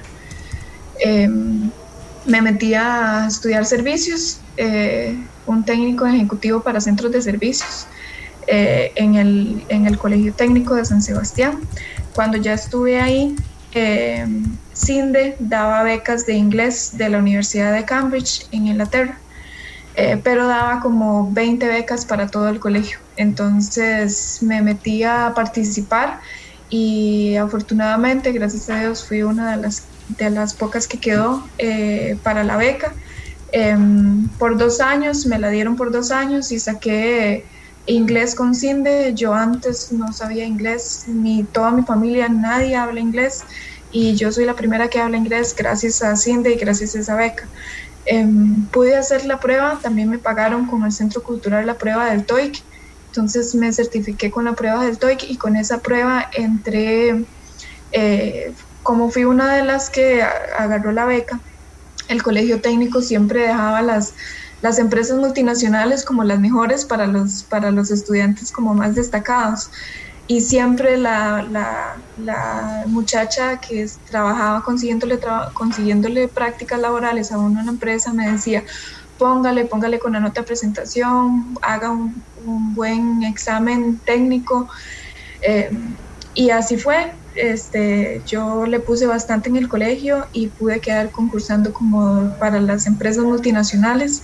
Cuando me dijeron que iba a ser Tech Data, yo me emocioné muchísimo porque yo ya la había investigado y es una empresa multinacional que está en muchísimos países. Yo dije, o sea, estaba súper sorprendida. Em, fui a entrevistas con TechData, me entrevistaron cinco gerentes diferentes, entonces yo estaba súper nerviosa y, y, al final quedé haciendo la práctica, quedé bajo la sombrilla de Antonio. Él cuando yo entré, él era este él era gerente ya cuando yo entré. Yo estaba haciendo las pruebas de la universidad pública porque quería entrar a estudiar ingeniería, este, quería entrar a estudiar ingeniería informática en, el, en, en la UCR y pasé las pruebas, pero de hecho yo me acuerdo que yo llegué y le dije a Antonio, yo pasé las pruebas, pero no voy a poder ir porque no puedo estar estudiando eh, y no me la puedo costear si no trabajo y no puedo eh, estudiar una carrera en la UCR sin trabajar porque los cursos son en la mañana. Entonces me dijo, de hecho él me dijo que tranquila, que la carrera no le significaba casi nada, que él tenía el bachillerato en química y que estaba trabajando ahí, entonces que le siguiera, que me siguiera esforzando. Eh, aprendí muchísimo en la práctica, fueron tres meses, en donde estuve en Lenovo, donde él era manager, y aprendí muchísimo eh, y traté de hacer lo, lo, mejor que pude y gracias a Dios se me dio la oportunidad de entrar como recepcionista a la empresa en el 2015. Este, ¿Y, ahora? Y ahora estoy como analista y fui creciendo, creciendo puestos. Eh, ahí esa empresa de verdad yo eh, veo todas las historias de la gente también que ha salido en técnicos de otras carreras o que eh, tal vez eh, sí hay oportunidades, pero el, el, crecimiento exponencial se ve más en una empresa en donde, en donde tal vez en zona franca o empresas que inviertan en crecimiento. Este, yo empecé como recepcionista y ahí se me fue dando como las oportunidades hasta fui también representante de eventos donde dice Tony que usted tiene que estar al teléfono, me ponía súper nerviosa cada vez que, que llamaban, que, que, me llamaban, sudaba, pasé como seis meses sudando todos los días seguidos. Em, pero aprendí muchísimo y, tuve eh, muchas personas dentro de la empresa que me ayudaron en mi crecimiento. Eh, muchísimas personas. Mi, mi, mi, gerente ahorita, a la que yo le reporto, Alexia, ella fue una de las personas que me entrevistó y otra gerente de otro equipo que se llama Samsung, Laura, fue la que me manejó a mí casi que mi, mi, plan de desarrollo, porque ahí cuando usted llega, usted le dicen, bueno, ¿qué quiere hacer? ¿En qué le ayudo? Y le hacen un plan detallado para que usted pueda llegar en donde usted quiere estar. Y para mí, una recepcionista, ser analista de negocios ahora, eh, de verdad no es, sí es mucho esfuerzo de mi parte, pero eh, no, no, no podría haber llegado ahí sin el apoyo de la, de la empresa. ¿Y qué dijo la mamá y qué dijo la hermanita? mi hermana, de hecho mi hermana trabaja en un banco y me dice que, que, que ojalá ella hubiera podido tener la, la, oportunidad de, joven, digamos, de estudiar inglés y ahorita ella está estudiando inglés. Eh, y mi mamá, sí, súper orgullosa, me dice que no esperaba menos. Mi mamá siempre lo que me dice es que ella está orgullosa de mí por, por la excelencia, pero que la excelencia radica no en lo que usted ha logrado ni, ni cuántas notas se sacó y qué carrera estudió, sino que uno de su mayor esfuerzo. Y eso ha sido en mi caso lo, lo que he hecho. Y pasé una prueba en mi vida en donde eh, sí, sí me enfermé muy fuerte. Eh, estuve estudiando ingeniería en, en electrónica en la, en la Latina, en Heredia, y tenía que salir de trabajo y agarrar tren. para la, para la carrera y la enfermedad que me dio estuve en silla de ruedas mucho tiempo, entonces no me podía montar en el tren en silla de ruedas y me tuve que salir de la universidad, pero eh, gracias a Dios para este año cuando se me dio esa oportunidad de crecimiento, me pude volver a pagar otra carrera y, y ahorita estoy estudiando en la UNED Ingeniería Informática, donde no tengo que trasladarme y puedo acomodarme mejor. Qué bien, felicitaciones. Miren, el primer aporte, dar el mayor esfuerzo. Parte de los secretos, parte de los consejos, no sé. Vamos a hacer una pausa. Cuando volvamos, don Jorge nos va a dar otros números y cada uno de ustedes, cada uno va a tener un minuto, minuto y medio. Yo les digo cuánto vamos a tener. Creo que por ahí anda. Eh, eh, para que den esto que dijo ella, que dar el mayor esfuerzo. ¿De qué se trata? Les voy a preguntar, ¿de acuerdo? Hagamos una pausa y ya volvemos. Si usted no se ha motivado a esta altura, yo estoy aquí pensando cuántas veces voy a repetir este programa, imagínense, para que todos nos motivemos en el mejor de los sentidos. La pausa y ya volvemos. Amigas y amigos, y volvemos con Jorge Sequeira de CINDE también está involucrada, eh, obviamente, en las zonas francas, también está involucrado el INA, también están involucrados muchas de las instituciones que pueden hacer posible que la gente sueñe y logre esas metas tan importantes o, o logren en la vida llegar hasta donde han llegado y toda gente joven. Así que primero con Jorge y luego volvemos a dar la vuelta a cada uno a que me diga eso. ¿Qué quiere rescatar? ¿Qué mensaje quiere dejar? ¿Qué idea le gustaría proponer? ya volvemos con, con, el tema. Pero ahora, Jorge, con los números que terminan de hacer grande esta historia. Sí, doña María, gracias. La verdad es que la historia la hacen grande todos estos jóvenes que nos han inspirado con sus historias de vida. La verdad, de veras, eh, muy conmocionado con las historias, muy agradecido con ellas y ellos por, por haber dedicado este espacio a compartir con Costa Rica sus historias e inspirarnos a todos realmente eh, con ese sentido de superación, ese deseo de superación que cada uno ha demostrado y nos ha contado. Algunas cifras relevantes, eh, doña América, que se han constatado aquí hoy. Este empleo, estos nueve empleos de cada diez empleos que se han generado en los cinco años en empresas multinacionales, es un empleo incluyente y eso Costa Rica debe saberlo. Sabemos que dos de los sectores más golpeados eh, por el desempleo son el empleo femenino y el empleo joven. Bueno, la buena noticia es que de todos estos empleos que se generaron, el 50%, bueno, 49 para ser exacto, de estos empleos el año pasado fue empleo femenino. Eh, y eh, este empleo femenino además eh, crece y tiene oportunidades de superación en las empresas. Pues imagínese, doña Amelia, que el 42% de los cargos gerenciales en estas empresas o de mando los ocupan mujeres, mientras que en el resto de nuestra economía esa cifra es de 28%. Es decir, las multinacionales creen en la mujer y le dan las oportunidades y la capacitación para que crezca. Eh, también emplean muchísimo empleo joven. De hecho, el 50%, 65.915 empleos de ese total de 135.000 empleados que hoy en día trabajan directos en estas empresas, es empleo menor de 30 años. Y bueno, aquí tenemos varios testimonios de eso también, ¿verdad? Eh, personas que empezaron muy jóvenes, incluso eh, este muchacho que desde los 21 años eh, ya está trabajando en una empresa nacional. Y también es importante resaltar eh, que ese empleo, la mayoría de, las personas que tienen estas oportunidades provienen de escuelas públicas, doña María. En el sector de servicios, el 85% de las personas vienen de, de, colegios públicos y en el sector de manufactura esa cifra supera el 95%. Incluso, bueno, aquí tenemos un gerente general eh, que nos contó que él también viene de, de, la educación pública. Y quisiera también cerrar con otro tema que sé que nos interesa a todos y cada vez más, doña Amelia, es cómo repartimos estas oportunidades por todo el país, no solo la concentración que se ha dado históricamente en el Valle Central. Y gracias a las iniciativas que se han venido impulsando en ese sentido, se ha venido creciendo a un 15% anual durante los cinco eh, eh, últimos años, generando ya casi 4.000 empleos fuera de GAM y hay historias eh, eh, eh, muy, muy importantes que compartir. Por ejemplo, Amazon ya tiene 1.500 empleos que son en adición a esos que mencioné anteriormente, fuera de GAM, con, con trabajo totalmente virtual, muchísimos de ellos mujeres, de hecho el 50% son mujeres que no tendrían otra opción porque tienen obligaciones en sus casas. y de hecho el 50% de los puestos de mando en ese grupo son mujeres también, doña Amelia. Eh, entonces hay ya muchas historias de éxito fuera de gama. Este año anunciamos que Sykes iba a crear o va a crear, está creando ya 600 empleos en 18 meses en Liberia.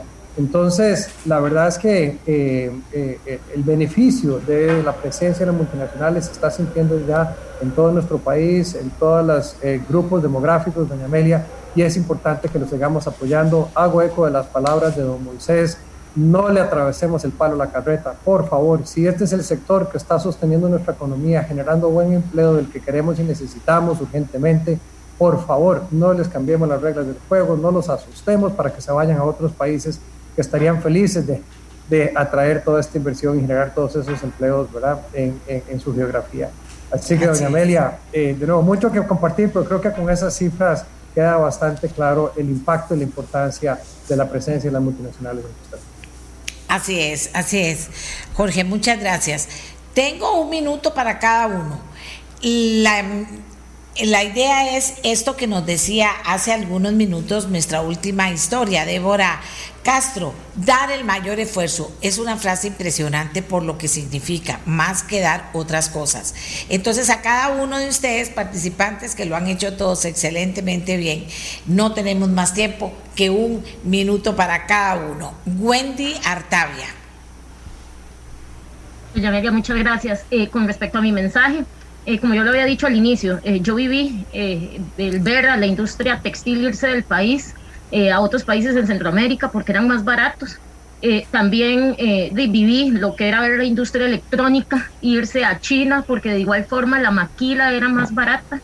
Y cuando yo me moví a la industria médica, e incluso como operaria, yo me preguntaba cuánto tiempo va a durar aquí en Costa Rica la industria médica y pasar 16 años después y darme cuenta que cada vez crece, que en lugar de escuchar que hay despidos, que en lugar de escuchar que la gente se va, eh, eh, veo eh, cómo se atrae nuevo talento, cómo se atraen las personas y me pregunto el por qué. La diferencia es porque dejamos de ser maquila hace mucho tiempo.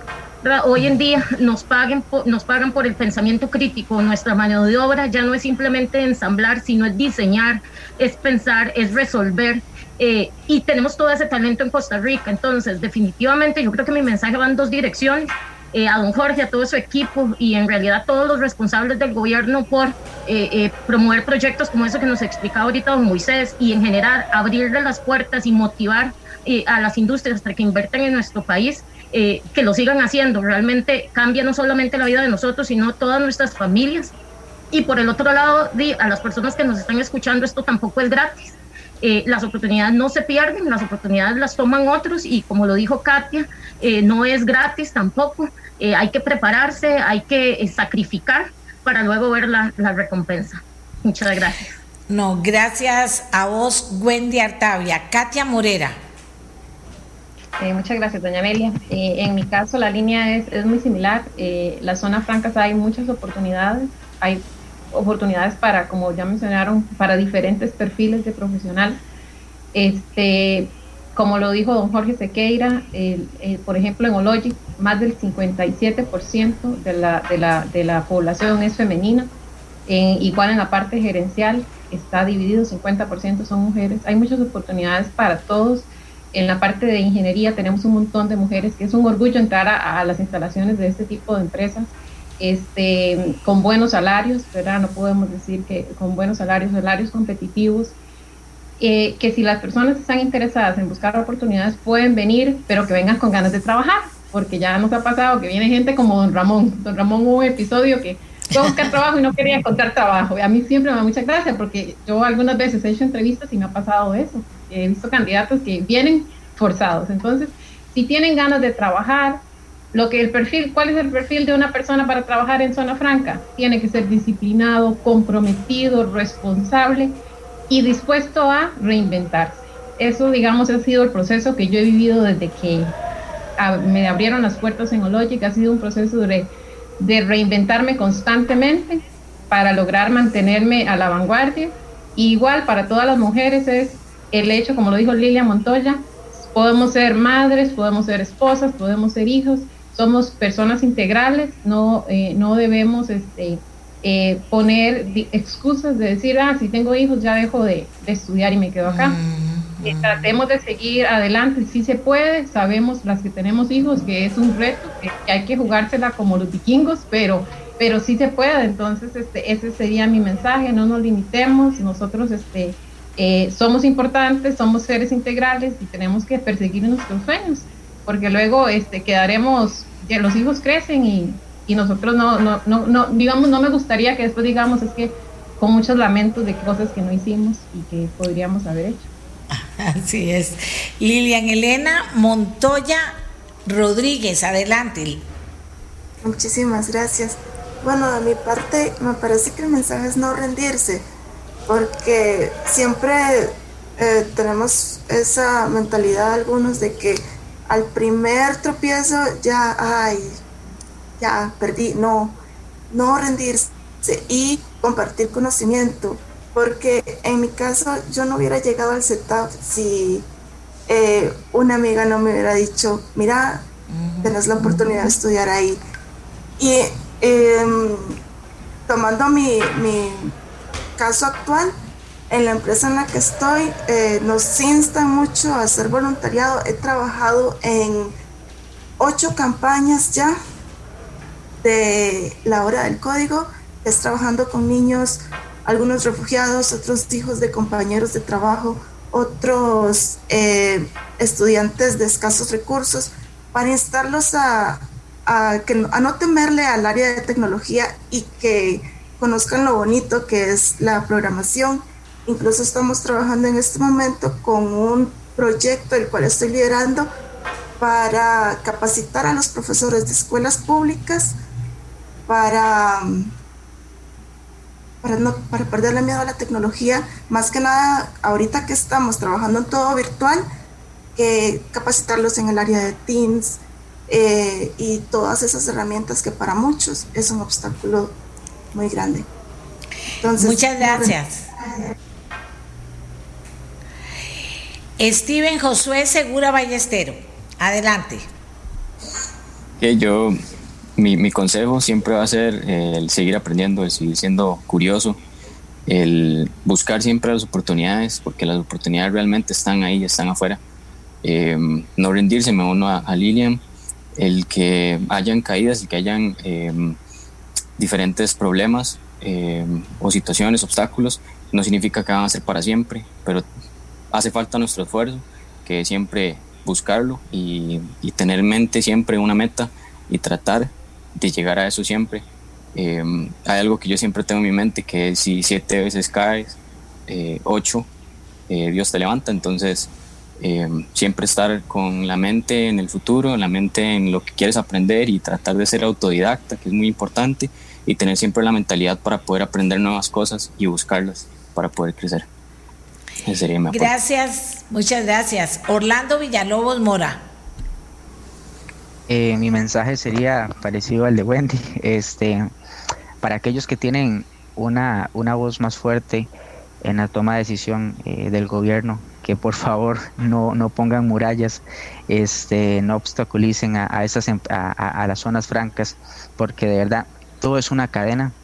Si, si, si cada persona tiene su familia, es una cadena de personas, de niños, de niñas, de ancianos y, del cual todos nos vamos a ver beneficiados si esas empresas siguen creciendo y siguen invirtiendo en el país. Y tal vez dos frases que, siempre han, han, han quedado en, mi corazón. Este, es que cuando uno hace lo que uno le apasiona, como dijo el poeta, un poeta argentino, está benditamente condenado al éxito. Y eso es totalmente cierto. Eh, cuando uno hace lo que ama, lo que apasiona, uno sacrifica, uno se disciplina y uno tiene una visión este, muy clara. Y la segunda es algo que, algo que, que estuvo en, en, todo mi grado universitario del CETAF y todo fue, persiste, porque si fuera fácil cualquiera lo lograría. Entonces yo terminaría con, con esas dos frases y muchas gracias y, ojalá que haya sido de mucha bendición para todos. No, y te advierto que son dos señoras frases, la verdad, con dos contenidos maravillosos, de verdad. Moisés Hernández, gerente general de la empresa Proquinal. Bueno, para despedirme, pues yo escuchando las historias de todos, creo que hay un, factor en común. La diferencia de todos los sueños que tenían y la diferencia de la realidad que hoy tienen es la acción. si no hubieran tomado acción, si se hubieran quedado pensando siempre en que tal vez lo, qué bonito hacer esto, qué bonito hacer lo otro, pero si no se hubieran levantado temprano, si no hubieran ido al CETAF, si no hubieran empezado a mandar la hoja de vida para la compañía, si no se lo hubieran creído y hubieran empezado a estudiar solos, estarían en el mismo sitio. La diferencia es la acción. Igual nosotros, si hace dos años estaríamos pensando cómo ahorrar energía y nos quedamos en el pensamiento y en el dibujo y en el esquema, no hubiera pasado nada. La acción diaria, con la confianza, en mi caso siempre, de que Dios va adelante, es la diferencia. Y de verdad que eh, eso nos va a llevar a seguir potencializando el sector de zonas francas y también eh, esperamos en, todas las compañías, creo que zonas francas, igual acciones diarias del gobierno para que cada vez crezcamos más las compañías en el país. Ese es mi mensaje, doña Amelia. Muchas gracias. No, gracias y muchos éxitos, Moisés. Antonio Macís. Hola, gracias por la oportunidad. Eh, para mí el tema del mejor esfuerzo, creo que lo, lo, que yo le diría y creo que aplica a cualquier persona en cualquier trabajo, rol, oportunidad es estar siempre constructivamente insatisfecho. Eh, creo que uno de los, los, problemas más grandes que tenemos, tanto los que tal vez aprovechamos una oportunidad en algún momento o los que tal vez están en alguna fase de sus vidas, es a veces tendemos a estar satisfechos o sentimos que llegamos a esta meta, entonces nos mantenemos ahí y entonces lo que casi siempre pasa es que uno deja de aprender. Y cuando uno deja de aprender uno se vuelve obsoleto. Y especialmente en la industria en la que vivimos hoy en día y con, con la pandemia mundial y todo lo que está ocurriendo, están pasando muchas oportunidades a nivel mundial nuevas que requieren estudios más avanzados, más detallados. Entonces, lo que le recomendaría a cualquier persona que quiera una oportunidad, tanto en zonas francas o en cualquier otra cosa de su vida, es siempre esté insatisfecho, pero de manera constructiva. O sea, siempre apreciando el camino que uno ha recorrido y apreciando a las personas que le han ayudado a, construir pero al mismo tiempo siempre estar insatisfecho y estar buscando y ser muy autocrítico y decir qué puedo yo mejorar, qué puedo dar yo más de mí. Yo creo que si uno mantiene eso todos los días, todos los meses, todos los años y hace buena introspección, siempre va a estar en un buen lugar. Gracias Antonio Macís. Débora Castro.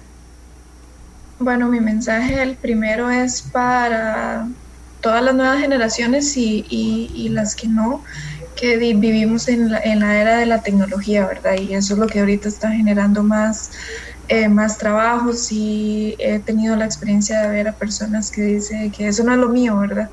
Entonces es adaptarse y adaptarse al cambio y, y todo el mundo tiene metas y para llegar ahí normalmente se hacen cosas que en las que uno no le, no le gustan, pero la clave es el compromiso si usted es una persona comprometida cuando esté motivado o cuando no, igual va a hacer las cosas que, las, que tiene que hacer y las va a hacer bien. Eh, entonces sí, es, es buscar eh, maneras en las que poder, poder seguir aprendiendo y, y, adaptarse al cambio que está viviendo todo el mundo, que es la era de la tecnología y la información. Y la segunda es eh, ser comprometidos. Si usted es comprometido, el esfuerzo, la motivación, la disciplina, el trabajo duro viene por consecuencia.